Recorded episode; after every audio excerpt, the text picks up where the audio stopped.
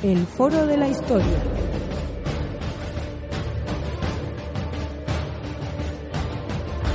El pasado tiene mucho que contar.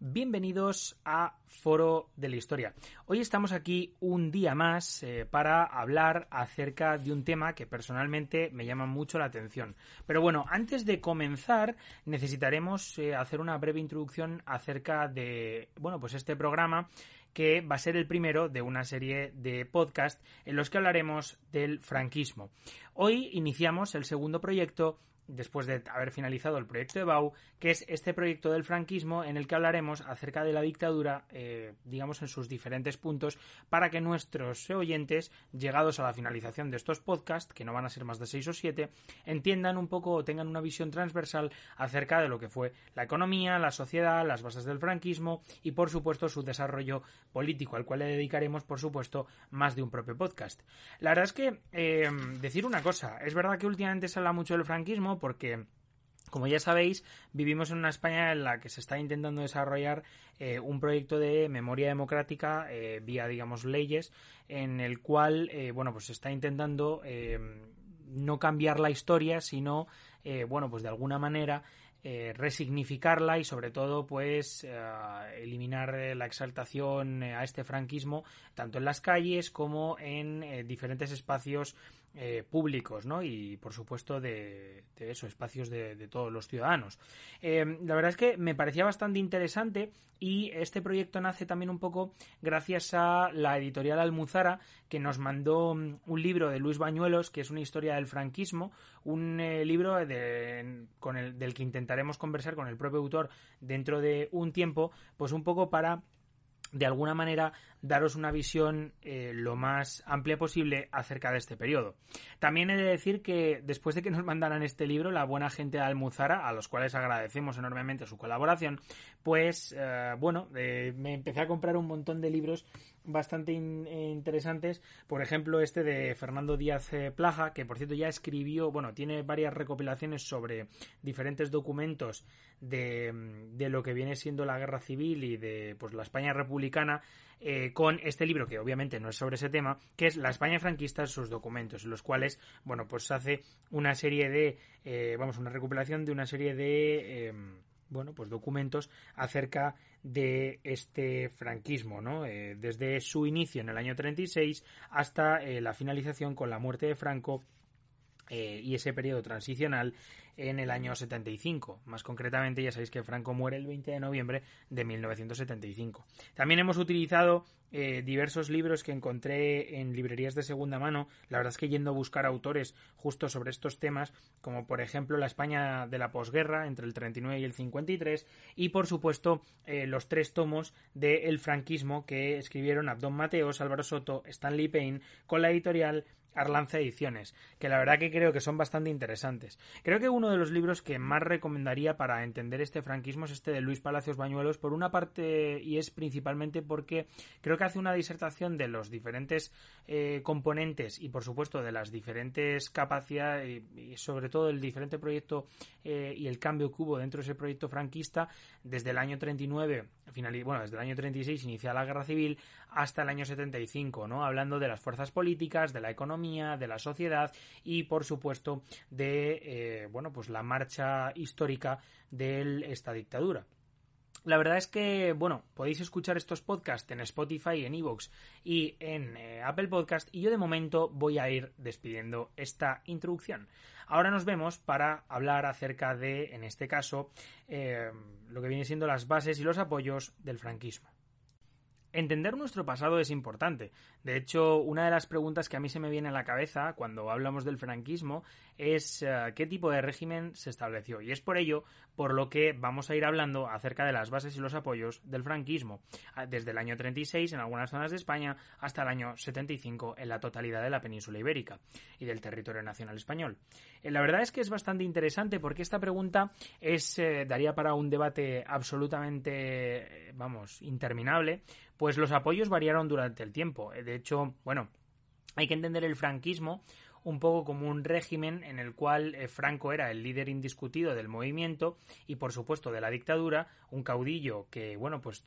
con su personalismo, eh, digamos de alguna manera, impregnó tanto a la política como a la sociedad española, pero también tenemos que entender que detrás de, ese personalismo y de ese caudillo había diversos movimientos políticos que fueron pues dando su apoyo o no a Franco en los diferentes eh, momentos de la dictadura. Lo primero de todo, decir que mm, es una dictadura eh, nacionalista, caudillista, que basa su legitimidad eh, en la lucha eh, contra un ellos, ¿no? Contra la antipatria, en este caso, el marxismo, el liberalismo y, bueno, pues una, la democracia y una serie de, bueno, pues conjunto de ideologías y, por supuesto, de ideas que están más ligadas lo que viene siendo eso, esa democracia liberal o eh, ese comunismo eh, a través del mito ese de, la masonería y un poco esa visión de que hay un hay una antipatria, una anti-España que lo que quiere es acabar con esa nueva España que querían formar a partir de la victoria militar en la guerra civil y eh, bueno hay que entender un poco el régimen y su legitimidad en torno a esta cuestión. el régimen franquista tuvo un carácter nacionalista e incluso bastante religioso, pues en sus discursos, en algunos casos, Franco repite que gobernará hasta que Dios quiera. Franco de, de alguna manera, y lo podemos ver en algunas pinturas, y por supuesto en algunos discursos va digamos de alguna manera a eh, verse a sí mismo y digamos hacer que los españoles le vean como una especie de eh, personalidad que está ligada con eh, lo divino, lo cual parece bastante interesante porque esto es algo que, queramos o no, eh, también aparece en otros eh, regímenes totalitarios, como es el caso de la Alemania nazi, que pese a que no estaba ligada con la religión, como lo va a estar el régimen español, sí que es cierto que, bueno, pues Hitler, para muchos alemanes, tuvo un carácter casi de deidad. El régimen va a tener un carácter, como ya hemos dicho, nacionalista y, eh, bueno, eh, se va a basar ya no solo en el propio Franco, sino también en una serie de apoyos, por ejemplo, el de la Falange, los tradicionalistas, carlistas y, bueno, pues de diversos personajes que van a ir apareciendo y desapareciendo a lo largo de la historia, como es el caso de Serrano Suñer eh, a nivel diplomático, que es básicamente el cuñado de Franco y eh, ministro de Exteriores durante un eh, breve periodo de tiempo desde la finalización de la guerra civil hasta la bueno pues el año 42-43 momento en el que ya eh, se le aparta del poder porque es un personaje muy proclive al, al, eje o de Nicolás Franco que fue uno de los personajes que al principio de la guerra influyó mucho sobre la figura de Franco Em, bueno, durante la guerra, y no vamos a hablar un poco sobre lo que viene siendo Franco durante la guerra civil, eh, tenemos que hablar acerca de, porque ya a Franco ya le dedicaremos, eh, me gustaría, otro programa, eh, la verdad que estaría bastante, bastante bien. Em, tenemos que hablar un poco que durante la guerra Franco, que se sumó el 18 de julio al alzamiento nacional, lo que vemos es que en septiembre, pocos meses más tarde de, ese mismo año, del 36, va a ser comandante supremo de lo que viene siendo esa junta militar que va a pasar a eh, bueno pues una junta liderada por Franco con donde él tiene poderes hasta que finalice la guerra. También, por supuesto, vamos a tener que la institucionalización de Franco como eh, bueno, pues caudillo y por supuesto como líder indiscutido, eh, lo vamos a ver, por ejemplo, en cosas como la constitución del primer gobierno en enero del 38, pocos días más tarde, pocos días antes de, bueno, pues, a pocos días después del inicio, ¿no? De, de ese mm, asalto republicano a Teruel, o sea que en cualquier caso eh, a nivel político si la República estaba teniendo un proceso bastante intenso eh, bueno, pues tanto de, descomposición en este caso, progresiva, aunque bueno, en este enero del 38 todavía estaba más viva que nunca. En el caso de Franco lo que vemos es que también hay una serie de movimientos políticos durante la guerra. No es un régimen hierático donde Franco llega de manera espontánea. Luego también tenemos, por supuesto, eh, bueno, pues un poco el apoyo de diferentes eh, partidos que, de los cuales hablaremos, como es el caso de la Falange, de las Hons y de, bueno, pues todos aquellos fascistas, eh, digamos, centrados en estos partidos. También tenemos, por supuesto, pues una serie de apoyos por parte de militares y, eh, vamos, sin duda, eh, pues de parte de nacionalsindicalistas, nacionalcatólicos y, bueno, pues de otros movimientos como es el caso de, la Iglesia, de la cual, por cierto, no hablaremos ahora, pero que me parece bastante interesante. También, por supuesto, al alzamiento y, por supuesto, serán importantes para el régimen políticos y antiguos, eh, pues eso, antiguos políticos de derechas y, por supuesto, eh, intelectuales. La verdad que hay una cosa que me llama mucho la atención y es que por parte de la izquierda política en España ¿vale? Y, esto es una opinión personal y de las cuales yo no suelo darlo. Hay una creencia de que el franquismo realmente es, em, bueno, pues un régimen que carece de reflexión intelectual y en realidad es eh, todo lo contrario. Quiero decir, por mucho que Franco fuera eh, bueno, pues una persona que ideológicamente no era nadie, quiero decir, no es un ideólogo, eh, sí que tiene detrás una serie de movimientos políticos, como es el caso de eh, la Falange, que sí que tiene una reflexión política detrás, y bueno, y tiene un desarrollo histórico y un desarrollo político y unas ideas bastante claras, las cuales en algunos casos utilizó Franco para institucionalizar ese franquismo, símbolos, tiene también una serie de eh, bueno, pues eso, de incluso personajes que se van a, van a ser eh, icónicos para este nuevo régimen. Eh, esto es una cosa que yo dejo ahí. Yo creo que el franquismo no deja de ser, bueno, pues la unión de muchas personas, en las cuales también había intelectuales que entienden y que a lo mejor se pueden ir, en algunos casos sí y en otros casos no, distanciando del régimen, pero lo que está bastante claro es que todos ellos juegan un papel fundamental en cuanto a la constitución ideológica, por supuesto, del régimen. Por ejemplo, en este caso tenemos eh, en el caso de la Falange tenemos a Ramiro Ledesma o a Onésimo Redondo, que son eh, los dos, eh, digamos, ideólogos de la Falange. bueno, pues un poco que es, al final de alguna manera, en el caso de Onésimo Redondo va a ser un mártir. Y en el caso del Ramiro Ledesma va a ser una persona que va a acabar bastante desencantada con el régimen, pero que sin embargo no desde luego se le puede considerar una persona simple a nivel ideológico. Bueno, la Falange es un partido que básicamente, eh, bueno, pues va a estar muy ligado y va a nacer en los años 30, como otros muchos partidos, como es el caso de las Hons en 1932 o como es em, la creación de la Falange en el año 33 eh, o su unión en el año 34, las Hons y la Falange. Em, pues bueno, va a ser un periodo bastante interesante y va a ser un partido que se va a fundamentar en lo que viene siendo em, esa influencia italiana del fascismo y bueno pues un poco el intentar copiar ese fascismo a la española adaptándolo a las necesidades y por supuesto a ese tradicionalismo eh, que bueno en cualquier caso va, a ser importante, ¿no? Em, el régimen se sustenta en, muchas ideas, pero he seleccionado dos que me parecen bastante importantes. Una de ellas es la creación de una nueva España. De hecho, es interesante, hace unos días, bueno, hace unos, eh, unos meses, estaba en, una recreación allí en Alcubierre y había una frase que a mí me sonaba de, bueno, de varias recreadoras que estaban eh, recreando la la falange y una, bueno, como una especie de puesto de afiliación a la falange y decían, vamos a crear una nueva España. Bueno, pues esa idea de la nueva España van a hacer en esta época y esa nueva España lo que viene es un poco a barrer todo lo que tenga que ver con ese liberalismo y con esa, em, con esa libertad política entendida como, pues eso, como la creación de partidos eh, políticos eh, o por ejemplo la, em, no sé, la expresión de, bueno, pues eso, la la libertad de expresión de ciertos, eh, ciertas ideologías y, bueno, pues lo que viene siendo la construcción de una sociedad que eh, junte, digamos, diversos caracteres de diferentes movimientos como pudieran ser el nacionalcatolicismo, eh, ese tradicionalismo, el, bueno, pues la visión, digamos, de una España campesina católica y eh, bueno, que irá variando a lo largo del tiempo, pero se asienta en torno a esos periodos. Y luego también la idea de Franco como, caudillo. Un caudillo que ya no solo es que sea el jefe del Estado, sino también, por supuesto, es el presidente de gobierno y em, el comandante de las eh, fuerzas militares españolas y también, por supuesto, el líder de la falange eh, tradicionalista de las Hons. los pilares del régimen van a ser el ejército, la iglesia, políticos, como he dicho antes, de derechas antiguos e intelectuales. Vamos a hablar primeramente del ejército. El ejército, eh, bueno, ya sabéis que en España durante el siglo XIX tuvo un papel eh, protagonista eh, debido a la gran cantidad de pronunciamientos que hubo en ese siglo. Ya, bueno, lo podemos ver con la caída de la República, con el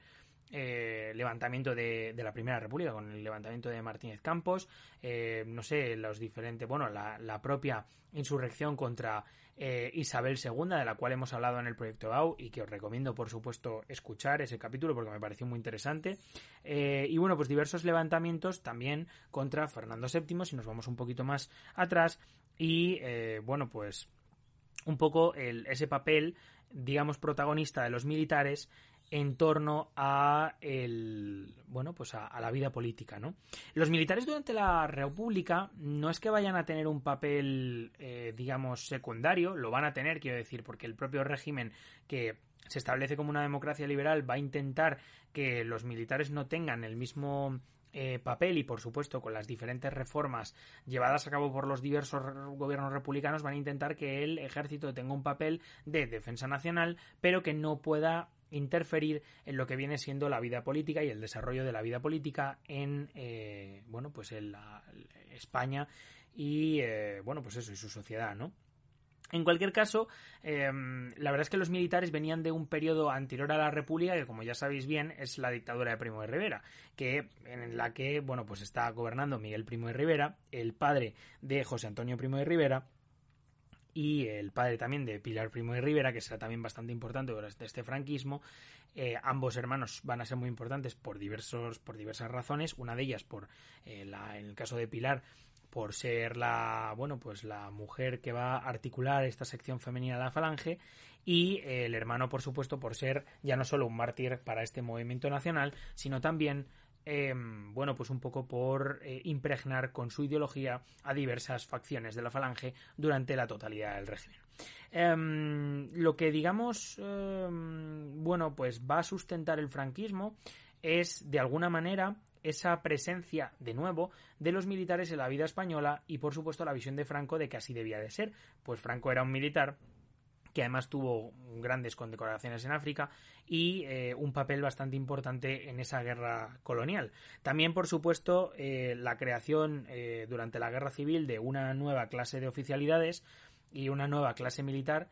bueno, pues que va a ser, bueno, pues la que sustenta el régimen hasta prácticamente el final del mismo. También, por supuesto, estos militares van a ser fundamentales y mm, aunque es verdad que van a ir variando en cuanto a su influencia, pues es verdad que a partir de los años 60 vamos a ver a los tecnócratas y vamos a ver un... No que los apartan totalmente, pero sí que reducen, eh, pasan de tener una influencia fundamental, eh, pues eso, en esos años 40, a, bueno, pues tener una influencia tampoco secundaria, pero sí que menos importante en los años 60 eh, de estos militares, vamos a ver cómo los militares siempre van a tener un carácter fundamental. Em, el ejército que se crea es un ejército nacionalista y un ejército que realmente tiene una misión eh, que es de influir en esta vida política tanto en el interior, tanto contra los enemigos interiores, en este caso contra los maquis, las sublevaciones eh, marxistas o eh, bueno pues los diversos complots judeomasónicos que pudieran darse dentro del territorio y también contra el enemigo externo, o sea quiero decir el comunismo internacional y bueno pues ya en menor medida y a partir de la derrota del eje no se va digamos a ver tan claramente contra las democracias liberales va a haber una visión del ejército como una columna vertebral de España. De hecho, eh, es bastante interesante que Luis Palas y Bañuelos destaca en, su libro sobre la historia del franquismo eh, que una serie de frases de Calvo Sotelo en las cuales eh, el propio Calvo Sotelo ve al ejército como una columna vertebral de España por si esta, digamos, se desvía para que el ejército pueda corregir y enderezar, por supuesto, ese destino de España y, por supuesto, eh, la consideración del mismo Calvo Sotelo como el ejército como algo fundamental del Estado español y por supuesto de la de esa sociedad nueva que se quería crear. En el caso del franquismo, esto es anterior a, la guerra. Eh, por ejemplo, tenemos otra visión de Ramiro de Maeztu, eh, bueno, pues del ejército como una especie de mm, corporación de gente que nos va a salvar ante eh, bueno, pues cualquier tipo de barbarie, como son las ideas liberales o el marxismo, y em, lo va a hacer a través de los símbolos, la bandera y, por supuesto, de ese nacionalismo español. Em, Franco, en muchos casos, también defendió que el papel del ejército era como una mm, escuela em, de la ciudadanía y que por supuesto se debía sustentar esta institución en la disciplina. Eh, de hecho, esto viene influido bastante por el bloque nacional y por las ideas de José Antonio. Hemos mencionado a José Antonio y la verdad es que me ha picado un poquillo y vamos a hablar acerca de la falange, después de haber hablado del ejército brevemente. Eh, bueno, lo primero, la falange es el primer partido fascista que se va a crear en España en el año 33. También tenemos las Hons y con su unión en 1934. Vamos a ver cómo se juntan diferentes eh, visiones de la política y, por supuesto, diversos proyectos que caben dentro de este eh, partido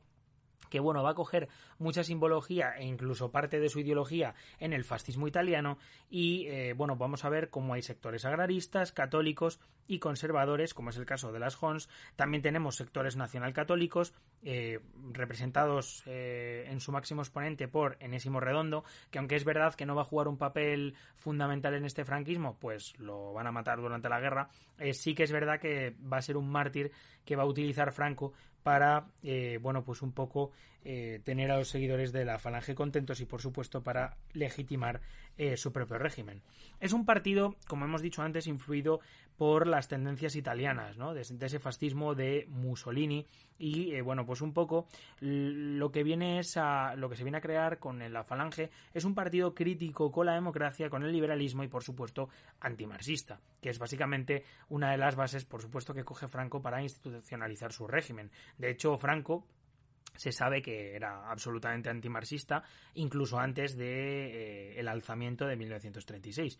En la Falange, desde su creación, tiene varios objetivos. El primero es destruir la República y digamos instituir un régimen que bueno pues en el que la representación digamos eh, bueno en el que solo haya un partido y por supuesto eh, en el que bueno pues haya un líder que en este caso era José Antonio hasta su muerte. Y bueno pues después de José Antonio debido a la fusión de los partidos de bueno pues cosa como Comunión, Nacional Tradicionalista eh, la Falange y por supuesto las Hons eh, y, el, y el carlismo pues vemos cómo eh, bueno pues el, el caudillo va a pasar a ser eh, Franco. Autores como Stanley Payne, que por cierto es bastante interesante si queréis leer algo de la guerra civil, porque aunque es un autor eh, conservador, lo cual tampoco me parece nada negativo, simplemente creo que tiene una visión eh, bastante acertada, por ejemplo, sobre la derrota de la República. Hay un libro bastante bueno, que por cierto lo podéis comprar en tapa blanca por 10 euros, pues lo dejo por ahí. O sea que es un libro muy barato y es una lectura que además podéis hacer en cuanto os dé la gana y es un libro muy, muy, muy, muy dinámico porque os lo podéis llevar a donde queráis. Em, autores como Payne consideran que los falangistas son una serie de sujetos que lo que querían era, digamos, combinar ese tradicionalismo con la modernidad cultural. De hecho, eh, lo que hablamos de la modernidad cultural, muchas veces se habla de los fascistas como si fueran eh, personas, eh, bueno, pues incultas o incluso,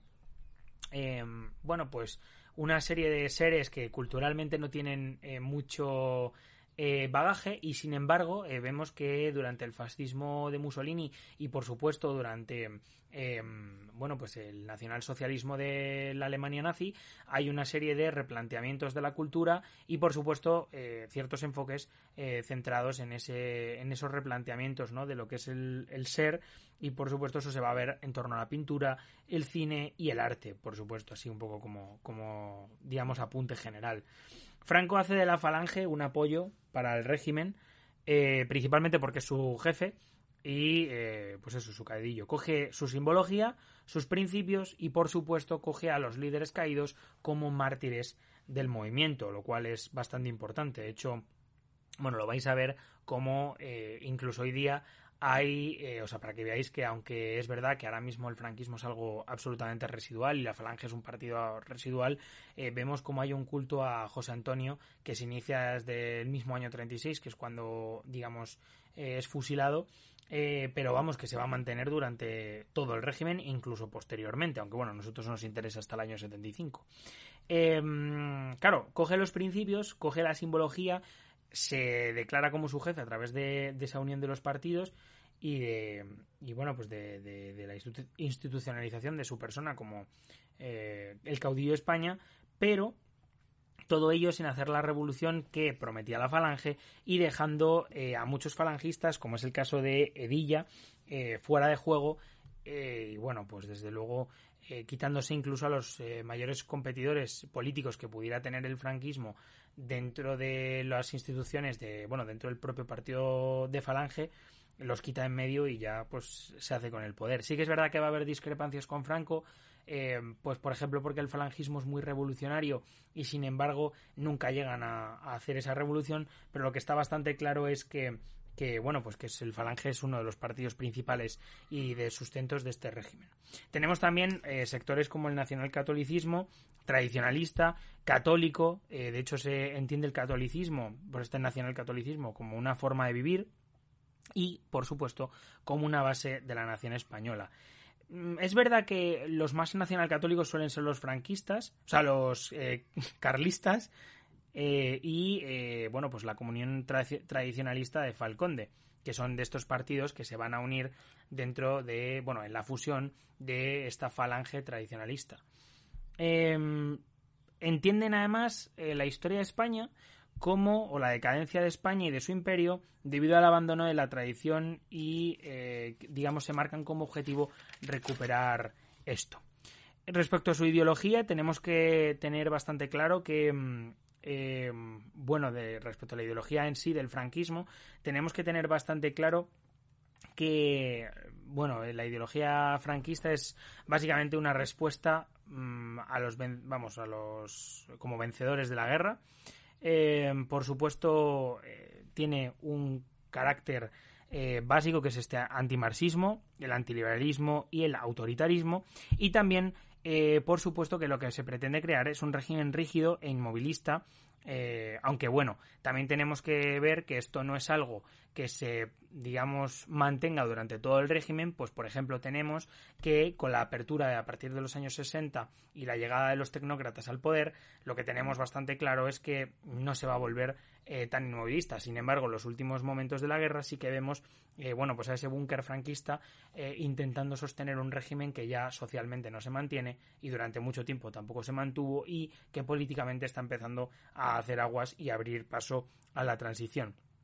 Desde el punto de vista del exterior, el régimen va a vivir innumerables cambios. Por ejemplo, tenemos la Segunda Guerra Mundial, desde bueno pues ese apoyo de Serrano Suñer, ministro de Exteriores, a, a lo que viene siendo los nazis y, a esa invasión eh, de Europa, eh, pasando por supuesto por la derrota de los nazis y el apartamiento de Serrano Suñer como ministro de Exteriores, también tenemos la Guerra Fría, que va a ser como una especie del punto álgido del antimarxismo y de España como un bastión de, eh, del antimarxismo y la propia liberalización con la creación de una serie de medidas que iban en contra de, eh, bueno, pues esa, ese hieratismo, ¿no? Que proponía el propio régimen y, bueno, pues eh, esa, eh, bueno, ese, mm, esa forma de, bueno, pues de cambiar la estrategia económica y, por supuesto, social de, bueno, pues liberalizar y de, de dejar ese, ese autarquismo, esa autarquía atrás para pasar a esa liberalización del, propio régimen. El franquismo plantea una concepción que, bueno, es armónica de la vida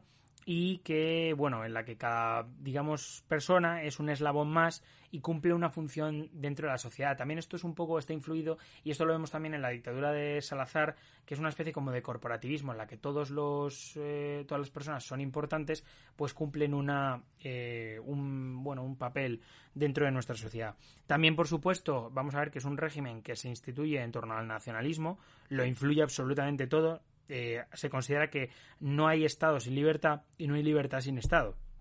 Y eh, luego a nivel histórico, y a mí esto me parece bastante interesante, se utiliza la historia también como una especie de eh, sustento ideológico del propio régimen. Por ejemplo, la historia la van a reescribir, van a resaltar, por ejemplo, la llegada de los españoles, bueno, de los castellanos a América, eh, se va, digamos, a, bueno, pues a reescribir ciertas cosas sobre los reyes católicos y se van a adaptar para que el propio régimen pueda llevar a cabo una labor de propaganda eficaz y que pueda, digamos, intentar aumentar su apoyo social a través de este nacionalismo. Esto vamos a ver que también va a ir variando, pues el régimen va a empezar a perder apoyos a partir de los años 60 con la propia liberalización. Sobre esto, por cierto, me gustaría que habláramos, eh, o me gustaría que se hablara acerca de, bueno, que os leyerais este ese tomo del, de Stanley Payne del, bueno, miento, de Adón Mateos y de Álvaro Soto, de esa tercera parte em, de El franquismo de Arlanza Ediciones, la verdad porque me, me, llamó mucho la atención un poco lo que se, bueno, lo que se habla a nivel político del propio régimen, ¿no? Pero bueno, y luego, bueno, también para uno de los pilares del régimen también lo vamos a ver en los símbolos. hay una serie de símbolos, bueno, innumerables símbolos eh, fascistas, eh, bueno, que se van a coger del fascismo también italiano y de, bueno, pues adaptándolos, por supuesto, a, a la sociedad española y a, y a, bueno, y a la política española. Hay eh, una, mm, bueno, pues una primacía de los uniformes, ¿no? De los militares dentro del propio régimen y una importancia eh, bastante considerable. Y luego también tenemos que, bueno, pues hay una serie de símbolos como eh, los típicos cantos de Arriba España, eh, España una grande y una libre, o por ejemplo la consideración de diversas vírgenes a nivel, bueno, ya aquí a nivel religioso, de la Virgen del, y bueno, y, nacionalista, la Virgen del Pilar como capitana y protectora de España, ¿no? Frente a los enemigos tanto exteriores como interiores. Y luego, pues por último, lo que queremos es un poco, eh, digamos que entendáis, ¿vale? A nuestros oyentes, que el franquismo eh, intentó a nivel propagandístico de vender, eh, de venderse a sí mismo o ensalzar a Franco como eh, el primer vencedor del bolchevismo, tras la derrota sobre todo de los nazis y, digamos, eh, resaltar esa importancia ¿no? de primer bastión y el más importante contra el bolchevismo tras la victoria de la guerra civil. Tenemos luego también fiestas en los que rememoran mártires de la guerra y a otros muchos, eh, bueno, pues caídos por la patria, ¿no? Como lo llamarían. La verdad es que, bueno, lo primero de todo hemos hablado de un poco del ejército, hemos hablado de la falange, hemos hablado de, del nacionalcatolicismo, del nacional sindicalismo, que aunque es menos importante, pues también está ahí. Y bueno, pues un poco eh, el establecimiento de un nuevo orden político, que lo vemos a través de, eh, bueno, pues las leyes fundamentales del Foro del Trabajo. Se va a establecer una serie de normas, por ejemplo, en, en el 38 tenemos ese Foro del Trabajo, tenemos también las leyes fundamentales, lo que viene siendo la segunda ley fundamental del régimen. Y eh, bueno, eh, ya no solo es que va a haber dos, va a haber, eh, vamos, seis, ocho, o sea, quiero decir, hay muchísimas leyes que son fundamentales y, por ejemplo, bueno, pues las vamos a ir viendo un poquito una a una, porque ya que estamos hablando de esto, pues, pues eso, poquito a poco, ¿vale? La primera ley fundamental es el Foro del Trabajo, que fija la normativa de la organización sindical basándose en el modelo italiano. Tenemos aquí personajes bastante importantes como Dionisio Ridruejo, que fue uno de los que lo, que lo van a, instituir, ¿no? Tenemos que, pues eso, falangistas y nacional sindicalistas y, por supuesto, la creación de los sindicatos eh, verticales. Luego, como segunda ley fundamental, tenemos la constitución de las Cortes Españolas. Eh, básicamente, las, las Cortes en el régimen franquista van a pasar a ser un órgano de colaboración de carácter corporativo, o sea, que, eso, que realmente bueno, pues tampoco, eh, bueno, que van a tener de alguna manera eh, una influencia política, pero bueno, que realmente siempre va a estar ligada a la voluntad de, Franco. La única diferencia es que ahora, en vez de, bueno, desde el año 42, anteriormente al año 42, Franco hacía y deshacía, y a partir de ahora Franco va a ser y deshacer a partir de unas cortes, intentando, bueno, como decir, bueno, esto es eh, una dictadura, pero, eh, bueno, una democracia orgánica, como lo quieran llamar, pero realmente eh, no es una democracia, pues no hay pluralidad de partidos, no hay libertad de expresión y no hay, desde luego, eh, bueno, pues una, digamos, un, un diálogo entre las Cortes y Franco. Pues al final las Cortes hacen simplemente lo que Franco dice. Se van a basar, bueno, este eh, la misión de estas cortes van a tener eh, que van a tener va a ser la preparación y elaboración de leyes poco más luego también tenemos eh, lo que es el Foro de los Españoles, que se fija el 16 de julio del 45, que fija los derechos de los españoles e insta, e insta un poco a que España tenga una mm, imagen católica, ¿no? Y sobre todo como bastión del anticomunismo. Como cuarta ley fundamental tenemos la ley de referéndum nacional, que básicamente es como una consecuencia del Foro de los Españoles y eh, de alguna manera lo que viene es como a darle el derecho a los españoles para eh, bueno pues votar en diversas consultas eh, públicas. De hecho bueno hubo solo dos consultas la ley de sucesión en el 47 y la LOE en el año 67 luego bueno como quinta ley fundamental tenemos la ley de sucesión de la jefatura del Estado que, que digamos es la consecuencia de ese em, bueno, pues de lo que viene siendo ese referéndum del 47, que define a España como unidad política, un Estado católico, social y representativo, que, bueno, pues que se declara un reino. Lo que pasa es que la jefatura del Estado corresponde al caudillo de España y de generalísimo de los ejércitos. bueno, esto, este referéndum, de hecho, fue votado por el 6 de julio del año 47 y es bastante interesante porque tuvo un 92% de votos positivos em, y un 4% de negativos. Luego, como sexta ley fundamental, tenemos los principios del movimiento nacional del año 58, que bueno, pues que viene un poco a reconocer eh, la labor central del propio movimiento nacional eh, como articulador de, lo que es el propio régimen em, y, bueno, pues ratifica lo que es el componente básico del régimen, ¿no? Y luego, pues nada, tenemos la séptima ley fundamental, que es la ley orgánica del Estado, que viene un poco em, a hablar acerca de, bueno, y a reafirmar los principios del movimiento nacional y eh, elimina ciertos temas como la retórica fascista, pues se tenían que de alguna manera eh, adaptar a lo que vienen siendo los nuevos tiempos, ¿no? Y dicho esto, eh, la verdad es que me parece bastante interesante finalizar aquí el episodio. Creo que ha sido, bueno, no un episodio muy largo, me parece cuanto menos curioso y espero por supuesto que os guste y que no os importe que os haya dado la chapa durante más de media hora eh, acerca de lo que viene siendo estas bases del franquismo. Eh, no sé si os me ha faltado algo por decir, la verdad es que seguramente sí, esto daría para capítulos y capítulos. Esto lo, lo que quiero un poco es que de alguna manera nuestros oyentes se queden con una especie de eh, idea fundamental y bueno, pues en los siguientes episodios hablaremos del desarrollo histórico y luego ya pasaremos un poco a temas más sociales, económicos y por supuesto culturales del franquismo. De hecho, es más, sobre esto último, los elementos culturales, he escrito varios artículos en Diario 16 hablando eh, sobre, bueno, pues si el franquismo fue un periodo eh, negro eh, desde un punto de vista cultural. La respuesta es que no, pero os animo a leerlos en Diario 16. Dicho así, me gustaría que os suscribiréis a Evox eh, también podéis hacerlo en Spotify, donde por cierto estamos creciendo sobremanera y lo cual agradecemos muchísimo. Muchísimas gracias a nuestros oyentes en ambas plataformas y también a todos los que nos oyen a partir de eh, bueno pues eh, Apple Podcast. Dicho esto,